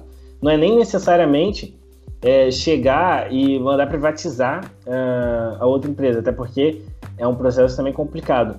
Mas é simplesmente, para início de conversa, né, Tiago, é colocar na cabeça das pessoas para pelo menos permitir a concorrência. Deixa então pelo menos o privado concorrer com o público. Não precisa tirar. Exatamente. Um caso interessante no Brasil, cara, também que atrasa muito né, a questão de produtividade é ferrovia, né? A gente teve uma lei agora das ferrovias aprovada e, e é um negócio assim que no Brasil a gente realmente não consegue imaginar que você, se você quisesse fazer uma ferrovia, isso não, isso não deveria ser algo tipo impossível, né? Ou, só o governo deter esse monopólio de fazer uma, uma ferrovia, né? Mas é justamente o que acontece no Brasil, né? E, e é um, dos motivos que hoje o Brasil é, tem uma malha ferroviária assim péssima. E aí, né, você percebe, né, que a gente esqueceu, né, o que que é concorrência, né? O que que, sabe, né, que às vezes realmente a gente, a gente espera muito, a gente está sempre esperando, né? Ah, poxa, né, o governo deveria fazer isso, por que, que ele não faz? Quando na verdade a gente se acostumou né, com, com, com essa esperança, uma falsa esperança, porque ele não vai fazer saneamento, a, a do, do marco também do, do das ferrovias, né? Uhum. É, ambas é, elas têm, tendem a fazer isso, né? tentar aí voltar com, com, uma coisa básica, que é você ter ali a iniciativa privada atuando onde ela deveria, né? E o custo dela com o caminhão está tá sendo muito alto, então ela, por que ela não pode construir uma, uma ferrovia ligando né, a empresa onde ela, ela, escu, ela vai escoar o que ela produz e tal? Então, sabe, é, é falta de concorrência mesmo, né? E tudo isso vai atrasando. Né? É, tu, é, tudo isso vai deixando o país mais pobre, vai deixando né, suas encomendas aí que às vezes você quer né, é, na Amazon. Né, você vê aqui, né? Poxa, que frete absurdo. Pois é, e toda essa questão é, de regulação, a gente tinha comentado sobre o lobby, né? Sim, o empresário, se ele tiver a oportunidade, ele vai se aproveitar da associação da situação para benefício próprio. Então, uh, essas agências de regulação, se você vai uh, procurar a história, né, a origem delas, a maioria, assim, 90%, você vai ver que a história se resume a, bom, teve um cara que deu certo, uh, ou então teve um grupo de pessoas ali, né, várias empresas começaram a subir e deu muito certo, começou a dar muito lucro começou a se aparelhar ali no governo e pediu para passar algumas leis, né? Um exemplo assim, é, até da questão da, das ferrovias lá no, nos Estados Unidos, né? Isso foi assim também. Uh, aqui a questão, os cartéis, né, que são formados geralmente, tem esse tipo de, de tendência, porque é engraçado, a gente estuda até sobre os oligopólios, né, como é chamado o, na economia. Um grupo de pequenas empresas para uma grande fatia do mercado. E isso aí geralmente é, ela surge justamente porque você tem, às vezes, uma série de, de regulações do tipo, bom, ó, ó, bom, a qualidade que essas, essas empresas aqui já estabelecidas, do, a qualidade dos produtos que elas estão oferecendo é essa daqui. Então vamos fazer o seguinte, a gente coloca o nosso lobby no, na esfera pública ali no governo, para que se passe então uma lei de que todo mundo que for entrar nesse mercado vai ter que oferecer um produto quase idêntico a esse aqui, vai ter que passar por esses processos é, de produção, vai ter que ser verificado isso aqui, vai ter que ter a qualidade tal. E então você elimina a concorrência, né? Porque geralmente sim, a diferença de preços, né? É, é, no mercado concorrencial, com, é, geralmente se dá justamente pela qualidade, diferença de qualidade, sei lá, questões estéticas, sabe? Do, do produto, né? Uh, tem todo tipo de, de, de, questão.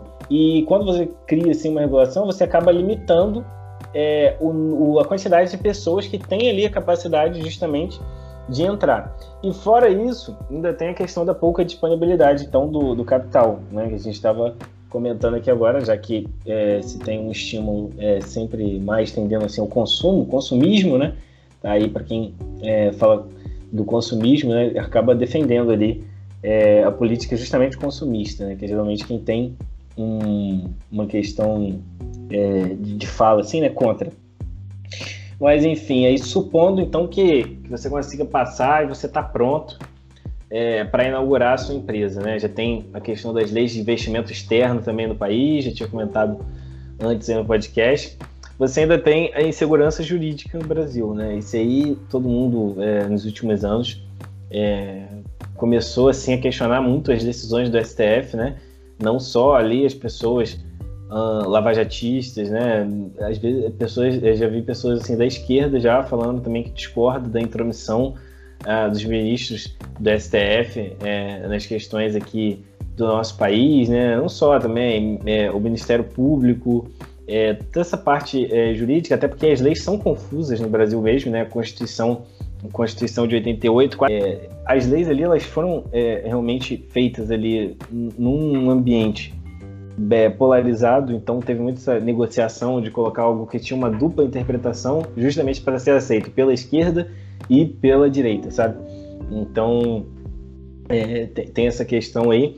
Você tem também muito poder concentrado nas mãos dos gestores públicos, né? Não tem uma característica muito uh, federativa, como até vem no, no nome de unidades da Federação do Brasil, né? Mas você tem pouca, assim, autonomia é, para nem só para os estados, né? Mas é para os prefeitos mesmo. Que o máximo que descentralizar isso é o melhor, é a tendência, assim, é, de países desenvolvidos é essa. Né? Então tem essa questão aí jurídica e a concentração de poder na mão dos gestores públicos, Thiago. É, exatamente. A gente tem sempre é, essa questão também, tomando decisões cada vez mais absurdas, né? E, né, todo mundo percebe, assim, né? Aí quando é, sabe, a favor de, de alguém que eu gosto, né? O cara, ah, não, né, vamos passar pano ali e tal. Ou então, quando é do outro lado, né? Aí o outro lado passa pano. Então, tipo, isso daí também vai corroendo completamente, né? É, as instituições. E fora que, né, justamente, você falou da Constituição aí, a Constituição, ela é... Né, ela já começa uma relativização de várias coisas, né? E gera essa insegurança também, né? Insegurança jurídica, né? Que, que que afasta, né? Afasta investidores do, do, do Brasil, afasta qualquer tipo de, de, de, forma, assim, né? De da gente conseguir atrair mais investimentos, atrair né, empresas né, que, que, queiram investir aqui, mas é, uma, é um é dos problemas sérios com, com, com, com grandes em, empresas né, que, que poderiam, né, poderiam estar atuando aqui, né? A gente está vendo agora a China, por exemplo, né? É, depois da pandemia, a gente vai ter um problema muito sério, né? Porque a China, ela, ela vai ser responsabilizada pela pandemia. A gente está vendo bastante vários países, né? É, falando, né? Questionando muito o país que pode substituir a China. Né? Você tem ali a Índia também, né? Mas o Brasil, né? É, com seu histórico já de né, uma democracia que está andando ali, né? Tá tá capengando aí, mas tá andando, né? Você tem né, uma cultura próxima também com, com, com os países ocidentais, né? Europa, Estados Unidos, né? Você tem ali essa cultura né, um pouco mais ocidental, né? Um país um pouco mais confiável do que a China, né? O Brasil já poderia realmente conseguir é, se sobressair, né? Se fazendo essas reformas, né? É, abertura comercial, conseguiria né, se sobressair e e substituir né, próximos, nas próximas décadas né, é, esse papel aí que a China tem no mundo né, e trazer essas empresas, atrair esse capital para dentro. Né. Mas infelizmente a gente vê que né, teorias aí políticas que, que, que, né, que governaram aí o país né, tentam demonizar aí, a gente tem até a atuação do, do Paulo Guedes que, poxa, né, mesmo que o cara esteja fazendo algo que o pessoal apoie, né, você vê uma grande oposição aí, porque né, o, tem uma raiva assim, né, do, do, próprio Guedes, porque justamente não quer, não quer, né, a gente não sabe muito bem, né, mas não, não quer seguir esse, esse modelo, né, quer, quer continuar num, nesse, nesse modelo aí anterior, né, de, de transição de poder à terra.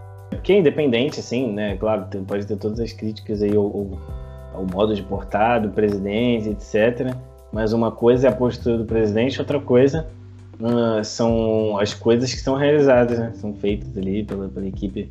A equipe do ministro Paulo Guedes, ela é realmente sim muito é muito competente. A gente tem que lembrar que tem a questão do, do Congresso também, né? E aí o Congresso de novo, né, tá sujeito a todo o lobby, aquela questão que a gente citou, mas é aquela frase do Mises, né? As ideias elas podem iluminar é, a escuridão, né? Então. Exatamente. As ideias que vão, que vão transformar, né? Não adianta você chegar aí de cima para baixo. Gente... Pois é. É, se as pessoas não. Isso aí é um ponto muito interessante. Se as pessoas não entendem ali o que é. Por que, né? Viver nesse modelo de, de, de produção capitalista, né? Por qual. Por que empreender? Por que é, condição de liberdade econômica?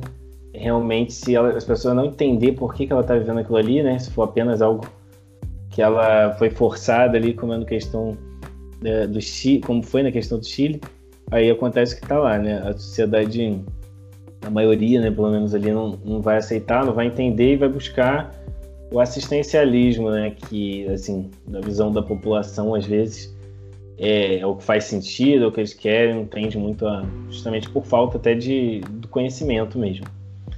Mas aí, né, dando assim, então, continuidade ao, ao, nosso exemplo aqui, então vamos supor que você consegue estabelecer então a fábrica e aí você precisa importar alguns equipamentos, né? Porque eles não são produzidos no Brasil, já por conta de tudo que a gente comentou aqui, que são ah, máquinas, né? O, o capital a gente chama de é, capital fixo em economia, que é a aparelhagem, né, a tecnologia que você precisa ali para o seu processo é, de produção. Então, para isso, né, ainda tem que cumprir uma série de obrigações é, e com impostos sobre a importação. Né, a gente tinha comentado no podcast passado, eu citei, né, tem algumas coisas assim que realmente são uh, bizarras, que é igual o imposto sobre alguns remédios, né, sobre qualquer remédio já é algo assim é, impensável, né, sobre equipamentos de para cadeira, cadeira de roda, muleta, esse tipo de coisa também tem impostos.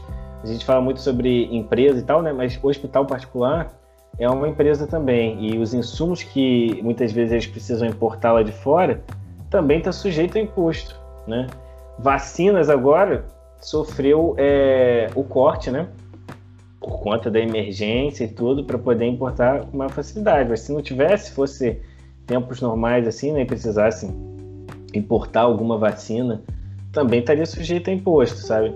Então a gente cita muito a questão de produção, né? sei lá, vai produzir um carro, né? Produzir é, algum alimento industrial, é, qualquer coisa, mas é, tem essas empresas assim, vamos dizer assim, que mexe mais com a questão do questão social das pessoas, né?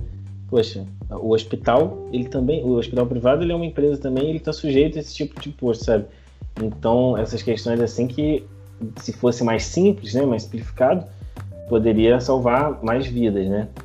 É, então, enfim, daí você então importa o equipamento e você descobre que o transporte nacional também, né, assim como toda a outra a infraestrutura, como a gente já falou, também é precário. Eu separei, tinha uma notícia aqui que eu vi da Exame, né? Não acredite no que eu vou falar agora. Pesquise esse título no Google. Transporte de Campinas a Santos custa mais caro do que para a China. Então aí o, o, o, custo de transporte entre Campinas e Santos, dentro do território brasileiro, sai mais caro do que o transporte de Campinas à China, né? Ou seja, por isso Mas, que... Oi. Isso que é, isso que é, isso que é incrível que, que Campinas e São, Santos é, são cidades de São Paulo. Exatamente. Então, cara, são, são duas cidades do mesmo... aqui? É a pergunta, né? O que está acontecendo? É, rapaz. Mas a gente tem também o, a BR do mar, né? Que, que também pode levar aí a, a produtividade também né, nessa coisa da infraestrutura, né? Porque realmente, né? Logística no Brasil é ridículo, né? Ridículo mesmo. O, o, o que eles destacam na, na, nessa matéria é que o relatório desse grupo AP Moller Maersk mostra que gargalos no acesso aos portos e a burocracia continuam emperrando o comércio é, internacional. Então aí a sua, por isso que você vai na, AliExpress, né, vai comprar lá de fora, o frete é grátis é muito baratinho e tal. Agora o problema realmente é quando chega aqui dentro do Brasil mesmo, que costuma demorar muito, né? Vai depender muito também da rota que você vai fazer. Agora aí parece que realmente para quem mora em São Paulo aí o negócio fica mais complicado. E você vê, né? é a questão assim, eles nem mencionaram a gasolina, porque acho que na época dessa matéria não estava tão caro, né? Mas é, a burocracia, né? Impressionante, né? Nem o tempo de viagem, isso que é o mais bizarro. Tá, as estradas são ruins, ok. O, a gasolina, né? Sempre foi mais cara aqui do que a gasolina que a gente importa para outros países. Também, ok. Mas esse não é o único problema. O problema é questão de papelada demora a sair o negócio, né? Não é nem o percurso só em si. É, é a demora sair por causa da burocracia. É bizarro. Né? É justamente burocracia, né? Burocracia, acho que é uma coisa também que já não, não tem não tem classe social né, no Brasil para isso. Se você for Verdade. pobre, rico, qualquer coisa assim, né, você vai enfrentar em algum momento. Talvez até na hora de você nascer, né, você vai enfrentar a burocracia. É. Então aí você consegue, dando continuidade à historinha, você consegue então importar a máquina aí depois de tudo isso. E agora você encara as outras questões aí do a fiscalização, né? Uh, você tem a burocracia mensal e os impostos sobre a produção nacional, porque é mal organizado quando chega, por exemplo, importação, né? é, você, você que é. Acho que quase em todos os estados tem esse imposto, porque tem o ICMS ele tributa, e vamos lá, quando você chega, você compra, você é taxado de 60% ali do. É, já é assim, para desestimular realmente né, a importação. 60% do preço do produto declarado, e depois, quando vem para o seu estado, ainda vai ser tributado. Só que vai ser tributado, não vai ser em cima do valor do produto. Vamos dar um exemplo aqui, né? Você compra alguma coisa por 100 e tributa na moeda que você comprou lá, tá? E tributa em dólares, né? nem em reais. Aí vai lá e tributa lá do dólar é, 100 dólares. Você comprou 100 dólares, 60%, mais 60 dólares de imposto de importação. E o ICMS de Minas, em torno aí de 30%, é 30% não dos 100 dólares mais, é 30% agora dos 160 dólares. Ou seja, você tem uma tributação em cima de uma outra tributação. Então, é, isso é só um exemplo, assim, quem, quem é da área, quem é empreendedor, assim, deve ter muita história bizarra. É, realmente, já, já vi algumas lá e entende muito melhor disso aí, mas isso é só um exemplo assim para você, um cidadão que só quer comprar alguma coisa mais barata lá de fora. Então, é, imagina isso agora para você tendo uma empresa, né? Então, é, daí em diante, é, a gente conhece o resto, né? As coisas, como é que é no Brasil, já tem uma noção. Né? Agora, o início da história, aquela parte que a gente comentou sobre a poupança e investimento, que talvez tinha gente que não tinha conhecimento, né? Mas é uma, uma coisa importante, assim, de se entender da economia, para você entender como é que funciona. Financiamento, investimento, por que é importante, né? A poupança. Então, é, a estrutura, basicamente, do Brasil, né? Por que, que é um país é, assim atrasado, né? Pobre, é, além do, do, imposto de renda e todas as outras coisas, é porque é ilegal no sentido mais puro da palavra, ilegal de por conta da lei tornar ilegal, né? Que você consiga ali um empreendimento, consiga é, se dar bem, né? Na, na vida. E caminhando então para a gente concluir aqui, tem a, a outra questão, né, Tiago, do Brasil fazendão, né? Que a gente, todo mundo já ouviu na escola ali o professor, é, aquele professor, professora de humanas, e comentando que é um fazendão desindustrializado, né? Importa computador, exporta soja, minério de ferro, e que. É, não, exatamente. A gente é atrasado por isso e que chutaram a escada. Esclarece é, é, o celeiro, é, o, é o celeiro do mundo, que, que a gente não deveria ser o celeiro do mundo, que a gente tem que, tem que se industrializar e que o Brasil é isso. É, é sempre esse discurso, né? E é um discurso que vai levar aquilo que a gente falou lá, na, lá atrás, né? De substituição de importação. Vai, sempre vai ca acabar caindo nessa história de você querer fechar o mercado, né? detrimento dos pobres. E, e, eles falam que é para defender os pobres, esse que é o pior. E a gente vem com alguns é, exemplos. Né? Por exemplo, que eu anotei aqui, tive dando uma olhada, a Austrália e a Nova Zelândia, né? É, eles também dependem muito de exportação de commodity. E eles são potências também, né? Se for olhar, na verdade, o ranking de liberdade econômica não é nem os Estados Unidos, que é o primeiro ou que é o, o mais é, elevado lá. Na verdade, você tem vários desses países assim. Então, é, eles importam também carros, computadores e máquinas, né? E a vida, né, lá segue normal. A Alemanha e o Canadá também importam esses produtos assim altamente é, tecnológicos, né? Computadores, carros, manufaturas e também são países ricos. Então, é, parece que não interessa o que você o que você exporta, né, ou o que você importa também. Agora, a questão que se tenta fazer no Brasil é justamente o programa por parte de estímulo, subsídio e desenvolvimento de políticas públicas que a gente já comentou sobre as empresas, proteção nacional. Isso aí é, como você disse, como você disse, é a história do Brasil. É, e, e você falou né, de, né, dessa coisa de exportar e tal. A gente não pode esquecer né, do, da única coisa que funciona de verdade no Brasil, sem subsídio, sem, sabe, sem, sem governo mesmo, a recessão, né, cresceu, né, que é o agronegócio brasileiro, que é, é. um negócio assim incrível, né, que segue crescendo, independentemente de crise, né, e, sabe, né, traz é, capital, né, traz divisas para o Brasil e sabe? Mesmo né, as pessoas falam, ah, não, mas são latifundiários que não fazem nada. Isso é um absurdo, né? Completo, completo, porque a gente tem essa visão, né? Uma visão mercantilista, quase, né?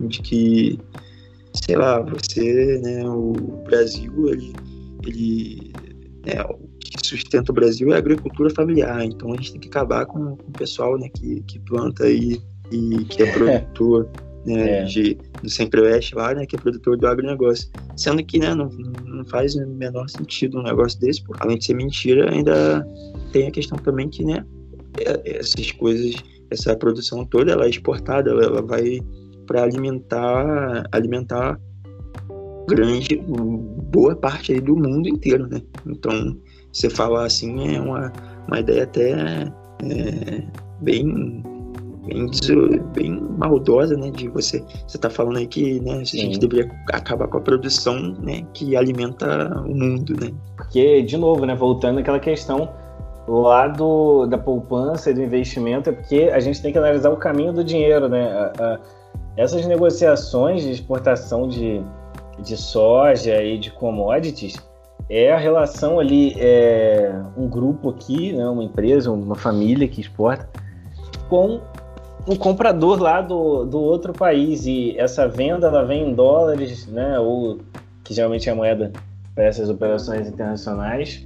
E esse dinheiro, essa renda que vai vir para essa, essas famílias aqui do agronegócio, ela não vai ficar presa neles. Ou eles vão é, investir no seu processo produtivo, seja contratando mais trabalhadores, comprando mais maquinário, que também comprando mais maquinário, esse dinheiro então está indo para a indústria do maquinário ali, né? A indústria que é responsável por todo o processo de produção da, daquilo ali, então o dinheiro vai percorrendo a economia ali e chegando até o, os trabalhadores também ali uh, que estão nas fábricas, né? As pessoas esquecem de olhar o, o, caminho do dinheiro. Tem muito mais envolvido, né, do que só vender comida, vender grãos. Pois é, assim. tem nem comparação, né? A gente mas aí tem coisa que a gente releva também, né? Porque gente, eu também, é, todo mundo, na verdade, em algum momento simplifica bastante as coisas, né? Acha que as coisas são bem simples, né? Que é. tem meia dúzia de pessoas, assim, né, no mundo que governam, não sei o quê. Então, você, você tem aí. É, as coisas não são simples, né? Não, é, ah, nossa, tem um latifundiário ali que é amigo do governo e ele controla tudo. Não, não funciona assim. Exatamente. Então, o que a gente uh, pode ver, né, tirar de toda essa discussão que a gente veio tendo aqui, é que o que realmente não vai enriquecer as pessoas, né, no fim das contas, é a produtividade. Sua produtividade é por hora, o quanto você produz né, no seu tempo de trabalho ali. É por isso que países que também exportam commodities e importam tecnologia, assim como acusam o Brasil de, de, de fazer e de ser atrasado, por isso que eles estão bem, por isso que têm uma boa qualidade de vida, por isso que são desenvolvidos, é por conta da produtividade dos habitantes. Você não vai encontrar nenhum país é, desenvolvido, é, um país que esteja bem economicamente, né, que tenha uma produtividade baixa. Então, é, que, eu até escrevi aqui porque eu li isso aqui achei uma frase interessante. Né? Se você é um bom engenheiro, irá ganhar dinheiro numa fábrica de doces ou na Embraer. Então, assim, até se encaixa melhor ainda para o economista, que o economista é, realmente pode trabalhar em qualquer área, porque qualquer área precisa de um administrador, precisa de alguém é, para uma análise financeira, né? Qualquer empresa assim tem essa, essa demanda. Então não interessa se você trabalha, vai trabalhar numa loja de roupa, é, na parte administrativa né, de uma loja de roupa, ou se você vai trabalhar é, num grande banco, numa grande instituição bancária. É, se você tem uma boa produtividade, tem uma capacidade ali de gerir bem, de fazer o seu trabalho bem, você vai conseguir é, ter um ganho bom, né? Independente do local onde você estiver. Então, é, tem, a gente tem esse exemplo então, de vários países que exportam as commodities é, muito eficiente, né? A Holanda, por exemplo, o que eles fazem assim é incrível de exportação dessas frutas assim que geralmente tem no pomar, né? Principalmente é laranja e laranja e uva. E eles não têm um ambiente tão bom para criar, né? Fazer essa, para poder fazer esse plantio dessas frutas, mas eles desenvolvem tecnologia de ponta para poder criar o ambiente, grandes estufas lá, onde eles emulam as condições necessárias para poder plantar esse tipo de alimento. E só para poder exportar também, né? alimentar ali a população, mas que antes vinha muito de importação, mas agora para poder exportar. Então, é, você vê que isso não é um problema, né?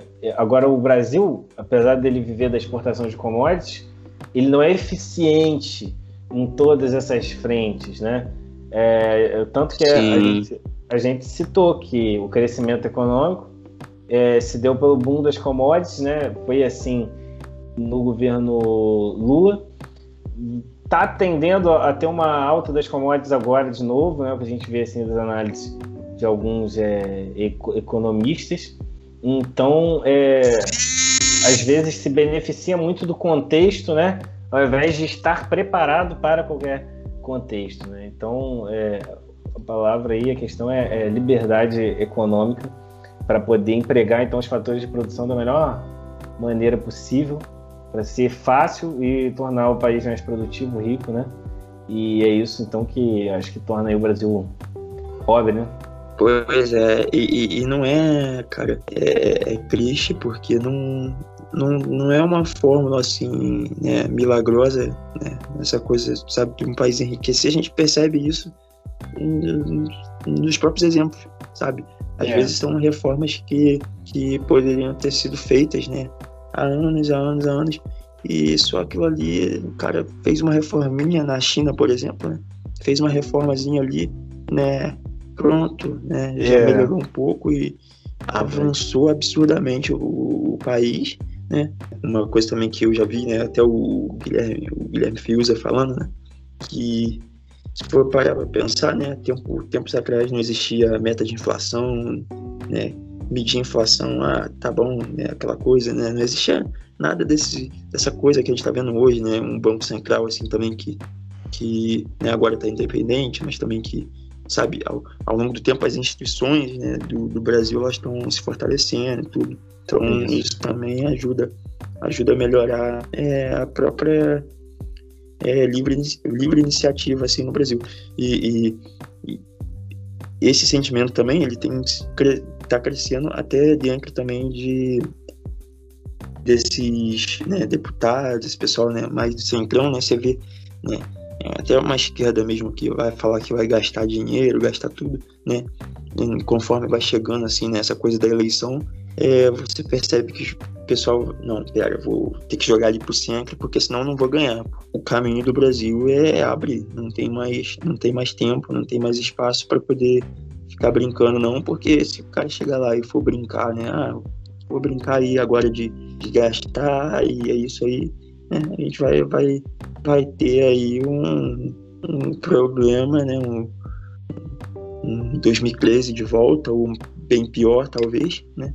E né, os problemas também né, do Brasil eles vão se acumulando, né? não tem mais tempo para é, não tem mais tempo pra gente tipo, brincar de, de, de, de, melhorar isso aí, né? Fazer gastança e, né, e é consumo, né? E deixar para depois alguém pagar, porque se alguém pra, né, não tem mais quem vai pagar, né? A gente que vai pagar. Então, é isso. Realmente é a população então que paga quando tem é, esses erros aí. E o ponto que você tocou é interessante da questão da, de quando você chega na hora H, né, por assim dizer. E aí realmente você não tem saída. Ou você faz a reforma. O dia D na hora H. O dia D na hora H, exatamente. Define muito o governo do. A gente nem acabou nem falando muito, mas o governo do FHC, que foi basicamente é, é, isso aí, né? Tava na hora H, olha, até gosto da. Ele virou, né? Tipo assim, eu até gosto da, da, dessa parte da esfera pública aqui, mas não tem jeito, tem que privatizar ou a gente fale. Então, tem a hora ali que realmente as leis econômicas, a, a bigorna da realidade, né, cai na, na cabeça de, de quem estiver ali no comando e ou faz ou quebra, né? Ou desanda de vez e vai no caminho de Argentina e Venezuela. E o que resta é a gente torcer para que é, quando acontecer esse tipo de coisa a gente ter é, um, um, uh, governantes assim minimamente cientes né, do, dos, dos riscos que a gente está correndo. É, por sorte, e ainda bem, no momento a gente pois tem é. esse tipo de, de, de gente que está preocupado, então, com o que pode acontecer e está se preparando aí para o futuro, né? Aproveitar aí para crescer. Eu acho que a gente fala de tudo. Então, é, é isso. E a gente vai ficando por aqui nesse, nesse episódio. E aí nas redes sociais, né? Instagram. Exatamente, é. Estamos aí no Instagram, estamos no YouTube, podcast aí no Spotify, é, no Deezer, uh, Google Podcasts. Tem um perfil aí no, no Instagram também. É isso aí. Então, até semana que vem. Até a próxima. Até a próxima.